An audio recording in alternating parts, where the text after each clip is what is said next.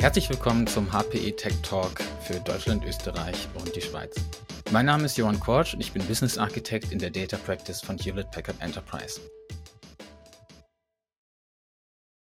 In der heutigen Episode des HPE Tech Talk spreche ich mit Frank Bloch, Leiter der Data Practice bei Hewlett Packard Enterprise. Nachdem es in den vergangenen Episoden bereits um Themen wie etwa Datenwertschöpfung, datenzentrische Architekturen und Datenplattformen ging, wollen wir uns dem Thema Daten heute einmal ganzheitlich annehmen und einen Bogen über all diese Themen spannen. Konkret wollen wir darüber sprechen, was es bedeutet, eine datengetriebene Organisation zu werden und welche Schritte ein Unternehmen hierfür von Anfang bis Ende angehen muss. Ja, und damit hallo Frank, schön, dass du heute dabei bist. Ja, hallo Johann, vielen Dank für die Einladung, freut mich. Sehr gerne. Frank, lass uns doch zum Einstieg noch einmal generell über das Thema Daten sprechen. Man hört und liest ja immer öfter, Daten sind das neue Öl oder das neue Gold. Und ich habe auch dich schon sagen hören, dass datengetriebene Organisationen unstoppable, also unaufhaltsam sind. Aber Daten gibt es ja schon seit jeher. Also woher die plötzliche Aufregung? Kannst du uns vielleicht mal erklären, was da gerade passiert im Markt und warum auch du selbst datengetriebene Organisationen als unaufhaltsam bezeichnest? Ja, sehr, sehr gute Frage, Johann. Also wenn wir uns die Unternehmen heute anschauen, dann sind das eigentlich die Gewinner der digitalen Transformation, die es verstanden haben, dass in ihren Daten ein unendlicher Wert liegt. Und was machen diese Unternehmen nun anders? Diese Unternehmen haben zum Beispiel, nehmen wir mal Google als, als sehr, sehr gutes Beispiel, es hervorragend verstanden, ihr Geschäftsmodell auf ihre Daten und die Datennutzung und die Datenwertschöpfung abzustimmen und über die gesamte Wertschöpfungskette diese Daten auch entsprechend zu nutzen. Aber das gilt natürlich nicht nur für die großen Giganten wie Google beispielsweise, sondern nimm mal, im äh, deutschen Mittelstand irgendein Maschinenbauunternehmen an. Die haben auch gesehen, dass in der richtigen Nutzung von IoT beispielsweise es Möglichkeiten gibt, ihre Geräte, ihre Produkte beispielsweise als einen Service an ihre Kunden zu vertreiben.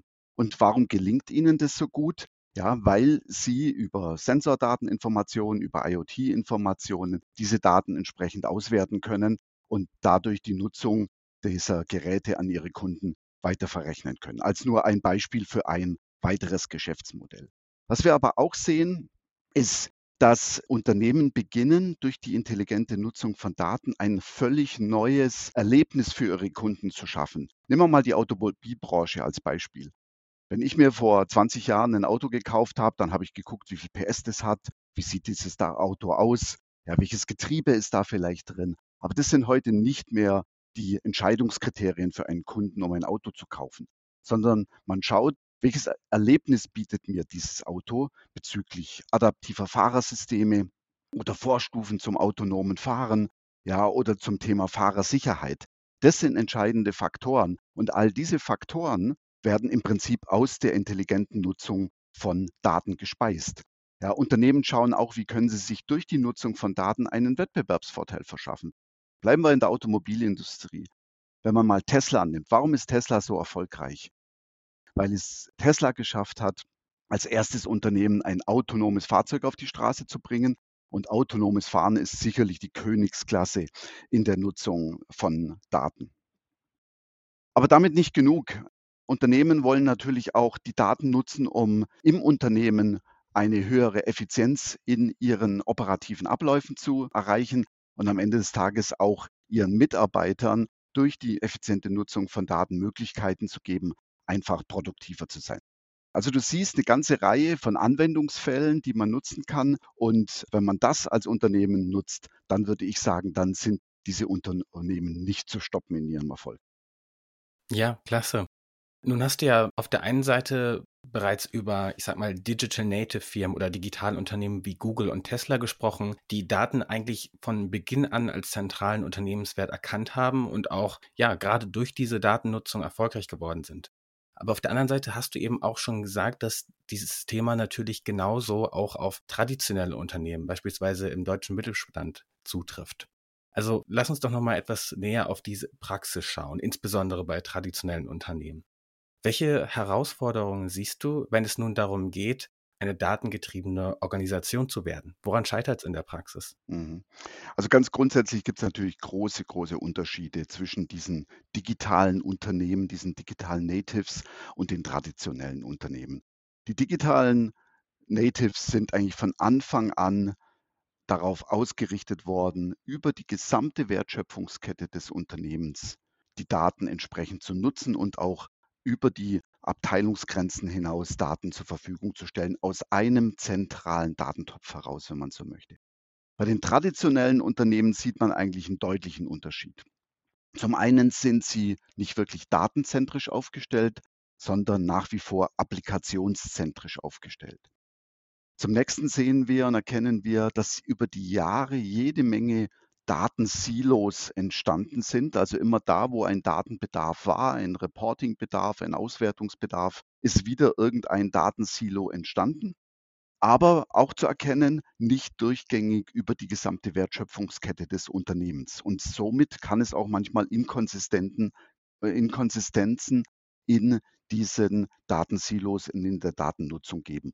Und es ist klar, dass dadurch auch ein Wust an Schnittstellen entsteht, die unheimlich aufwendig zu pflegen sind, zu warten sind, sehr, sehr kostenintensiv und dadurch natürlich auch fehleranfällig. Also das ist sicherlich das, was ich heute als die Herausforderung dieser Unternehmen sehen würde.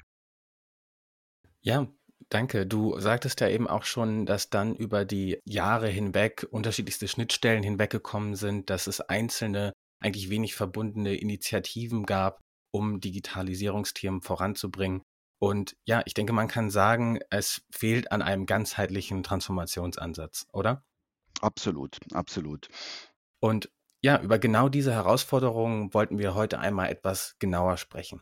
Also, Frank, welche Schritte muss eine Organisation deiner Meinung denn von Anfang bis Ende angehen, um mithilfe eines ganzheitlichen Transformationsansatzes sich in Richtung einer datengetriebenen Organisation zu entwickeln? Ja, lass mich das mal kurz zusammenfassen, weil wir sehen hier im Wesentlichen fünf Schritte, ja, und wir können dann gerne im Detail dann nochmal auf Mhm. die einzelnen Schritte schauen. Im Prinzip sagen wir immer, das Ziel muss es eigentlich sein, die Unternehmen von, wir nennen das dann gerne etwas provokant, von der Datenanarchie in die Datenökonomie zu führen. Und wie gesagt, da sehen wir fünf Schritte und ich möchte die mal ganz kurz skizzieren. Im allerersten Schritt muss ein Unternehmen mal erkennen, dass in ihren Daten Wert steckt. Ja, das hört sich jetzt trivial an und jeder würde sagen, ja klar, wissen wir, ist so. Aber ich glaube, dass es noch viele Unternehmen gibt, für die Daten einfach wie Strom ist, der durch die Steckdose fließt und durch die Leitungen fließt. Aber sie haben nicht wirklich erkannt, dass in diesem Strom, in diesem Datenfluss, in diesen Daten auch ein großer Wert steckt. Und das ist der erste Schritt. Das muss man mal erkennen. Ja, ich möchte mal ein Beispiel nennen, damit man besser versteht, welcher Wert in solchen Daten stecken kann. Ähm, unterschiedliche Marktforschungsunternehmen haben mal prognostiziert, wie groß der Markt oder der Marktwert von Fahrzeugdaten in der Automobilbranche im Jahr 2030 ist. Und diese Prognose geht auf 400 Milliarden Dollar. Also man sieht allein in diesem abgegrenzten Geschäftsfeld der Fahrzeugdaten ein immenser Wert. Und das müssen die Firmen auch für sich und für ihr Geschäftsfeld erkennen. Der zweite Schritt ist, was wir nennen eine datenzentrische Aufstellung, eine datenzentrische Architektur, die zu wählen ist. Also nicht applikationszentrisch, wie heute sehr traditionell immer noch zu finden, sondern datenzentrisch. Wenn man sich für diese Architektur dann entschieden hat, kommt der dritte Schritt, nämlich die Umsetzung in das, was ich mal als eine Datenfabrik bezeichnen würde. Also, dass man sowas wie einen digitalen Zwilling seiner Daten generiert und diese in einer solchen Datenfabrik auch physikalisch abbildet. Im vierten Schritt geht es dann natürlich darum, die ähm, Rollen und Profile, die sehr stark mit diesen Daten arbeiten, also die Datenanalysten und die Datenwissenschaftler, die Datenscientisten, mit den richtigen Werkzeugen, mit der richtigen Plattform auf, äh, auszustatten, damit sie auch effizient arbeiten können. Und die höchste Stufe, ich habe das gesagt, von der Anarchie zur Ökonomie, also die höchste Stufe in der Datenökonomie, ist dann auch der Gedanke, mit seinen Daten am Ende des Tages vielleicht sogar Geld zu verdienen und diese zu vermarkten, also in, in Richtung Datenmonetarisierung zu gehen. Also das mal so in Kürze die fünf Schritte, die wir hier sehen würden. Ja, super. Das ist sehr spannend. Dann würde ich vorschlagen, vorschlagen, lass uns doch jetzt einfach nochmal in Ruhe Schritt für Schritt Mhm, im Detail über diesen von dir skizzierten Weg und die fünf Schritte sprechen. gerne. Du sagtest ja eben, um rauszukommen aus der Datenanarchie, liegt der erste Schritt erstmal darin, den Wert der eigenen Daten zu verstehen, der immens ist, wie du eben anhand der Marktforschung belegt hast. Ja, kannst du da vielleicht noch mal näher drauf eingehen? Was ist hier die Herausforderung, wenn es darum geht, den Wert der eigenen Daten zu erkennen? Also, ich glaube, viele Unternehmen sind sehr schnell dabei zu sagen: „Jawohl, in meinen Daten steckt Wert.“ Ja, Mhm. und, ähm, die sehen das ja auch und die sehen das insbesondere durch solche Beispiele, wie ich vorhin schon genannt habe oder durch die Googles dieser Welt, die ja eigentlich nur von ihren Daten leben, wenn man es mal so möchte. Was die Unternehmen aber nicht wissen, glaube ich, ist, auf welchem, ich nenne es mal Reifegrad der Datennutzung sie heute schon sind. Und was wir hier gerne an die Hand geben möchten, sind eigentlich 2 Dinge. Zum einen haben wir mal ein Assessment erarbeitet, wo Unternehmen oder Unternehmensbereiche sich einfach mal selber benchmarken können, wie gut sie heute in der Datennutzung sind. Also, wir haben da 'ne Skala eingeführt von eins bis 5 und Sie können dann einfach mal dieses Assessment durchlaufen, sind nur 'ne 2 Hand 3 Handvoll Fragen und dann kriegt man mal ein erstes Gefühl, wie gut nutze ich als Unternehmen oder wie gut nutze ich als Organisationseinheit meine Daten und auf welchem Reifegrad bin ich hier. Und die zweite Information, die wir hier noch bereitstellen können, ist ein Vergleich mit Ma Marktbegleitern. Ja, wir haben in Summe 800 Unternehmen gefragt, 800 ausgewählte Unternehmen befragt, wo sie in der Datennutzung stehen. Und dann kriegt man eigentlich ein ganz gutes Gefühl, wo stehe ich als Unternehmen und wo stehe ich im Markt. Und das sind, wie gesagt, 2 Dinge, die wir gerne zur Verfügung stellen, ist auch kostenlos im ersten Schritt und, äh, man kriegt eigentlich ein ganz, ganz gutes Gefühl, wie gut nutzt man seine Daten schon und man kann sich dann die Frage stellen: „Was kann ich tun, um besser zu werden?“ Ja, klasse. Ja, dann würde ich sagen, den Link zu dem von dir angesprochenen kostenlosen Self-Assessment packen wir hier auch einfach noch mal in die Episodenbeschreibung. Das heißt, jeder, der da Interesse hat, findet das direkt hier drunter. Und wer darüber hinaus noch mehr erfahren möchte, dem möchte ich an der Stelle auch noch mal die vergangene Podcast-Episode Der Weg raus aus der Datenanarchie empfehlen, in der es noch mal um das Thema Datenwertschöpfung geht. Dann würde ich sagen, kommen wir zum zweiten Schritt. Du sagtest, der zweite Schritt liegt darin, sich datenzentrisch auszurichten. Und auch hierzu haben wir schon ein paar Podcast-Episoden gemacht über datenzentrische Architekturen. Aber vielleicht dennoch noch mal in deinen eigenen Worten. Wie würdest du das Thema zusammenfassen? Ja, das Thema datenzentrische Architektur ist im Prinzip der Übergang von einer applikationszentrischen Sicht im Unternehmen auf eine datenzentrische Sicht oder Architektur im Unternehmen. Mhm. Und, ähm, in der Architekturarbeit arbeiten wir gerne immer mit Designprinzipien und in den Episoden, die du gerade angesprochen hast, geht es ja auch insbesondere um die Designprinzipien. Genau. Aber lass mich vielleicht noch mal 2, 3 für mich zentrale Prinzipien rausstellen, weil dadurch wird eigentlich recht klar, was eine datenzentrische Architektur ist. Also, in dem ersten und wichtigsten Prinzip geht es darum, dass alle Anwendungen oder alle Datenlieferanten und auch Empfänger, wenn man so möchte, nur einmal mit einem sogenannten Data Hub oder wir nennen das dann gerne auch dem digitalen Zwilling verbunden sind und über diese eine Verbindung dann Daten austauschen und nur über diese eine Verbindung. Also dieser Datenwust und dieser Schnittstellenwust, von dem ich vorher gesprochen habe, der wird dadurch schon mal eliminiert. Das Zweite ist, dass diese Daten auch nicht nur in diesen traditionellen Batchläufen übertragen werden. Ja, also in nächtlichen, aufwendigen Batchläufen, wo man manchmal festgestellt hat, dass die Nacht zu kurz ist, um diese ganzen Datenmengen zu übertragen, sondern dass wir das über Event-Streams machen. Also ein Austausch von Informationen in nahezu Real-Time mit dem digitalen Zwilling, mit dem Data Hub ist dadurch möglich und auch die Nutzung dieser Daten dann natürlich. Ganz wichtig ist auch, dass nicht nur, und das ist das nächste sehr wichtige Designprinzip, dass nicht nur die reinen Daten übertragen werden, sondern auch beschreibende Informationen, also sogenannte Metadaten, mit übertragen werden. Und äh, damit ist natürlich das Thema Datenhoheit und Data Governance deutlich besser abbildbar, zum Beispiel in, in Datenkatalogen. Und ganz wichtig ist auch, dass die Daten natürlich verschlüsselt übertragen werden, auch ein ganz wichtiges Designprinzip. Denn äh, es können ja sehr vertrauensvolle Daten sein, Personaldaten, Finanzdaten, äh, Produktionsdaten, was auch immer. Und äh, da muss natürlich sichergestellt sein, dass nur derjenige oder diejenige die Daten auch lesen darf, die dafür auch die entsprechenden Berechtigungen und dann den Gegenschlüssel hat. Also das nur ein paar der vielen Designkriterien, aber ich glaube, die beschreiben es ganz gut, was wir so unter datenzentrischer Architektur verstehen. Ja, absolut. Das ist sicherlich der Kern der Sache. Aber durchaus ein recht komplexes Thema. Wie können Unternehmen denn deiner Meinung nach einen leichten Einstieg finden? Gibt es sonst noch irgendetwas? Also es ist in der Tat ein, ein komplexes Thema. Äh, da gibt es überhaupt keine Frage. Und manche Unternehmen scheuen sich auch davor, weil sie sagen, ah, muss ich jetzt meine ganze Unternehmensarchitektur umbauen? Genau. Aber das Gute daran ist eigentlich, dass man da Schritt für Schritt Anwendung für Anwendung, Verfahren für Verfahren oder Use Case für Use Case machen kann. Lass mich mal ein Beispiel nennen von einem großen Automobilunternehmen, das wir auch in diesem Umfeld beraten. Die haben sich dafür entschieden, ganz grundsätzlich in eine datenzentrische Architektur zu gehen im Unternehmen, also in diesem Automobilkonzern. Aber man hat jetzt begonnen, in einer Organisationseinheit, nämlich in der technischen Entwicklung, anhand von einer konkreten Produktentwicklung, also konkreten Fahrzeugentwicklung, diesen ersten Schritt zu tun. Und über die Zeit kann man dann weitere Projekte hier einbeziehen, weitere Organisationsbereiche mit einbeziehen, weitere Anwendungen mit einbeziehen, um diesen Weg zu gehen.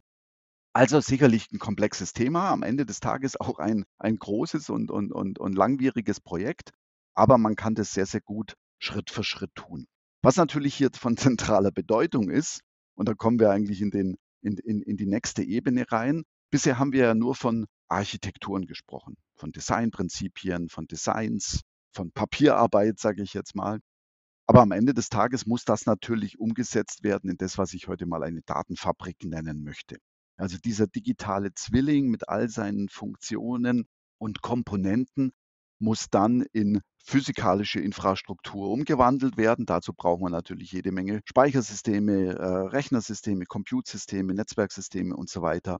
Aber natürlich auch die entsprechenden Datenplattformen, auch Werkzeuge wie zum Beispiel äh, Werkzeuge für das Thema Metadatenmanagement, Datenkataloge, Data Governance und vieles mehr. Und natürlich müssen dann auch diese Datenlieferanten, die Anwendungen angebunden werden über Konnektoren. Diese Konnektoren müssen gebaut werden, sodass dann über die Zeit diese Datenlandschaft, diese Datenfabrik entsprechend entstehen kann.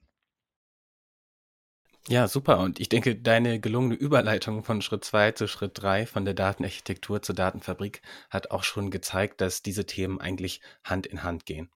Ich muss erst meine datenzentrische Architektur aufbauen und wie du schon sagtest, das heißt nicht, dass ich hier den Big Bang machen muss. Auch das übrigens ein verbreiteter Mythos und wir haben über ein paar Mythen bereits im vergangenen Podcast gesprochen, sondern wir können hier wirklich Stück für Stück im Unternehmen klein anfangen und uns aufweiten, um danach unsere Datenfabrik draufzusetzen. Ganz genau. Ja, und äh, ich denke, gerade im Thema Datenfabrik findet sich sicherlich auch viel traditionelle Kernkompetenz bzw. Kernportfolio von HPE wieder rund um Storage, High Performance Computing, Software etc.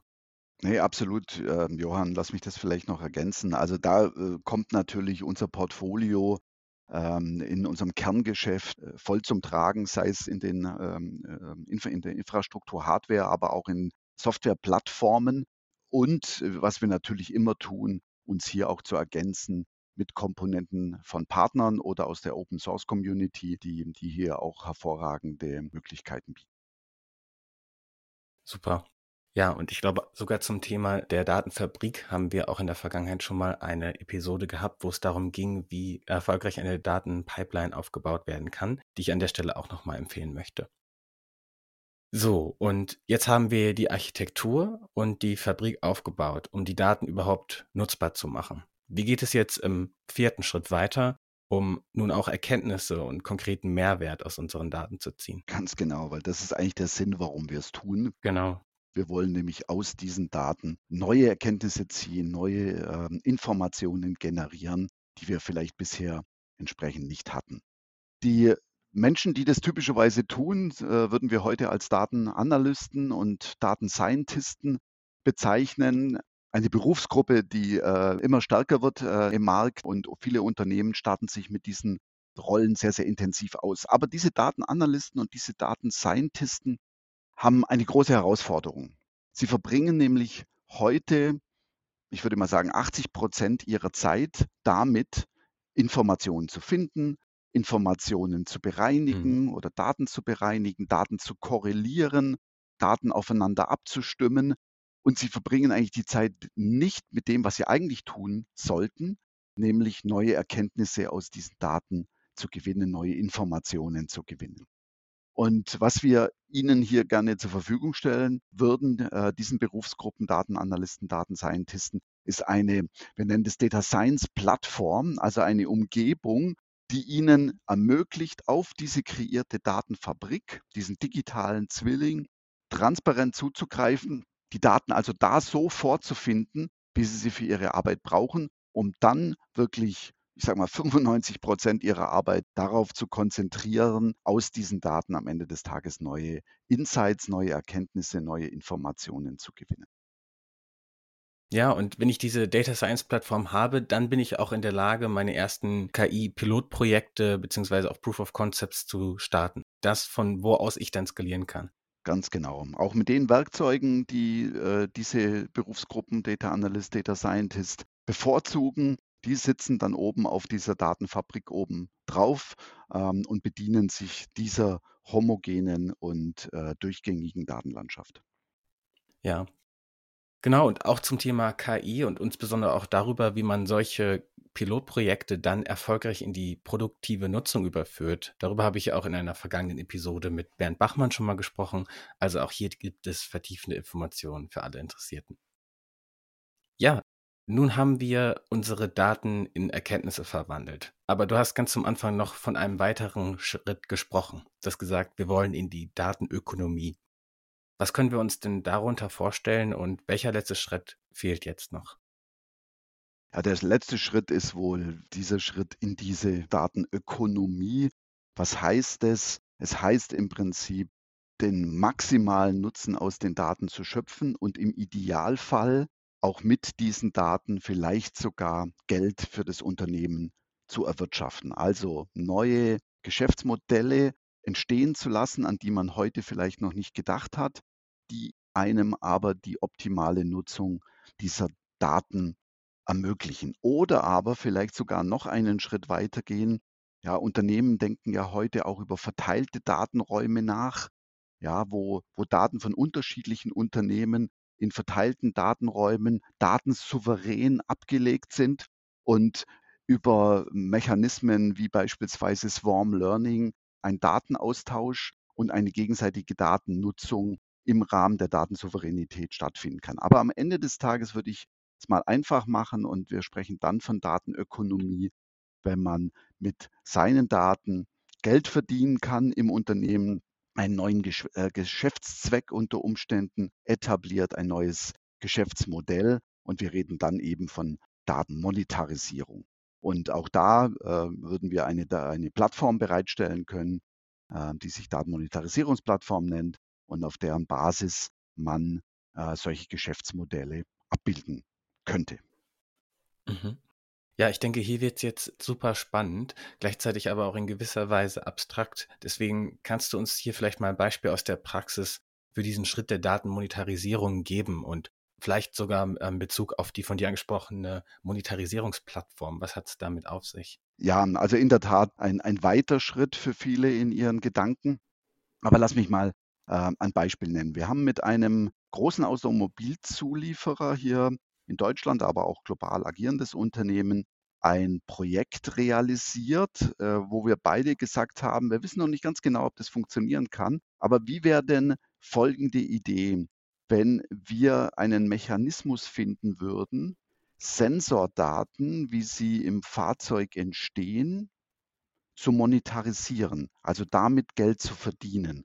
Was sind jetzt zum Beispiel solche Sensordaten? Man könnte sich jetzt einen Regensensor beispielsweise vorstellen, der den Scheibenwischer antreibt. Oder man könnte sich Sensordaten äh, vom Stoßdämpfer vorstellen. Und unter Umständen gibt es Unternehmen oder öffentliche Auftraggeber oder was auch immer, die Interesse an diesen Informationen hätten. Also nehmen wir mal Sensordaten von einem Stoßdämpfer. Ein Fahrzeug fährt durch eine Ortschaft. Ja, es gibt immer wieder Schlaglöcher und dieser Sensor im Stoßdämpfer, der erkennt diese Schlagslöcher natürlich, ja, und zeichnet diese Informationen auch auf. Und vielleicht sagt ja eine Kommune, eine Stadt, ah, das wäre eigentlich super, wenn ich wüsste, wo überall jeden Morgen irgendwelche Fahrzeuge in Schlaglöcher fahren weil dann kann ich da jemand hinschicken und diese Schlaglöcher beheben. Ja. Und vielleicht sind Sie auch bereit, dafür kleines Geld zu bezahlen, ja, für diese Information. Und jetzt ist natürlich die Frage A, über welchen Marktplatz werden diese Informationen bereitgestellt? Und B, wie kann in dem Fall diese Kommune diese Daten dort beziehen? Ja, und das ist das im Prinzip, was wir unter so einer einer digitalen Service-Plattform oder einer Datenmonetarisierungsplattform verstehen, wo über einen Marktplatz solche Informationen gehandelt werden. Da stecken dann Blockchain-Technologien dahinter, um das entsprechend abzuwickeln und viele Dinge mehr. Aber das wäre sicherlich eine weitere Sendung wert. Oder wenn ich mich richtig erinnere, da haben wir ja schon mal eine Episode darüber gemacht. Absolut. Ja, und was ich hier vor allem spannend finde, ist, wie die Unternehmensgrenzen eigentlich plötzlich verschwimmen und Daten, die für den einen kaum einen Wert haben, wie zum Beispiel die Schlaglöcher, plötzlich für den anderen essentiellen Wert generieren können. Ja, also es ist wirklich spannend. Ja, oder könnte auch Sicherheitsaspekte haben. Wenn wir an den Regensensor denken, dann ist es ja schon interessant vielleicht für irgendjemand zu wissen, wann hat es irgendwo geregnet. Ja, ja da ist ein Unfall passiert, dann möchte die Polizei vielleicht wissen, wann hat es geregnet, wie intensiv hat es geregnet. Ja, und auch solche Informationen könnte man über eine solche Plattform austauschen. Ja, aber wie du sagtest, das ist sicherlich noch mal eine dedizierte Episode wert.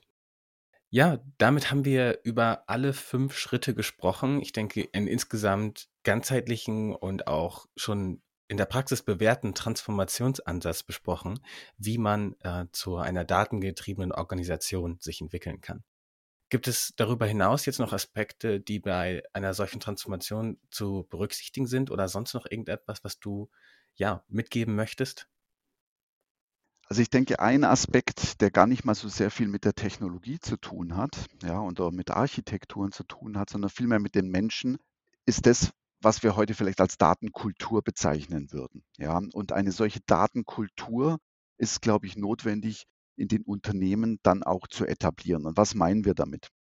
Letztendlich geht es darum, dass alle Mitarbeiter über grundlegende Fähigkeiten im Umgang mit Daten verfügen mal. Und dass auch die Mitarbeiter wissen, dass Daten ein extrem wichtiges und äh, hohes Gut sind für das Unternehmen. Wichtig ist dabei auch, und wir sehen das in vielen Unternehmen heute noch nicht, dass Informationen auch über Abteilungsgrenzen offen verteilt werden. Natürlich immer unter Berücksichtigung von Datensicherheit und Datenhoheit, aber dass man durchaus sagt, dass die eine Abteilung der anderen Abteilung Informationen zur Verfügung stellt, die im Sinne der gesamten Wertschöpfung für das Unternehmen wichtig sind. Dann lassen sich natürlich auf der Basis deutlich bessere Entscheidungen treffen, deutlich faktbasiertere Entscheidungen äh, was am Ende des Tages natürlich auch wieder zum Wohle des Unternehmens ist. Was wir auch sehen im Rahmen dieser Datenkultur ist, dass neue Aufgaben entstehen, neue Rollen. Wir haben vorher schon über Datenanalysten, Datenscientisten gesprochen, glaube ich, jedem einleuchtend. Was wir immer mehr sehen in diesen großen Unternehmen, ist den Chief Data Officer, also derjenige, der am Ende des Tages die Hoheit über die ganzen Daten im Unternehmen hat, aber auch sogenannte Data Scouts, innerhalb der einzelnen Fachbereiche, der einzelnen Organisationseinheiten Mitarbeiter, deren Aufgabe es ist, Potenziale in Daten zu erkennen, aufzuzeigen und eventuell schon Anwendungsfälle für die Nutzung dieser Daten zu skizzieren oder vielleicht sogar dann zu erarbeiten. Also äh, vielfältige neue Themen äh, rund um das Thema Datenkultur, aber auch sehr wichtig als Erfolgsfaktor für eine durchgängige Einführung einer solchen Datenwertschöpfungskette. Ja, super. Ich denke, das äh, war ein super Schlusswort und zeigt auch mal wieder, dass Transformation nun mal nicht bei Strategie, IT, Operations endet, sondern immer auch die Menschen im Blick haben muss. Absolut. Ja, und damit vielen Dank für die heutigen Einblicke, Frank. Ich denke, wir konnten damit heute einen sehr ganzheitlichen Blick auf das Thema Daten werfen und einige bereits in diesem Podcast besprochene Themen verbinden und Ansatzpunkte zur Vertiefung aufzeigen.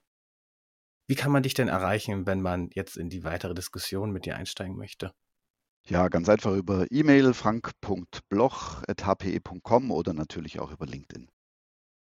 Perfekt. Und darüber hinaus gibt es natürlich weitere Informationen zum Thema Daten und auch zu den einzelnen Transformationsschritten auf www.hpe.com/de slash data-value. Ja, und damit vielen Dank, Frank, dass du heute dabei warst und hoffentlich bis zu einem weiteren Mal. Ja, vielen, vielen Dank. Hat Spaß gemacht. Bis zum nächsten Mal. Mir auch. Vielen Dank. Und damit an dieser Stelle auch herzlichen Dank fürs Zuhören bei unserer heutigen Episode des HPE Tech Talks und bis zum nächsten Mal.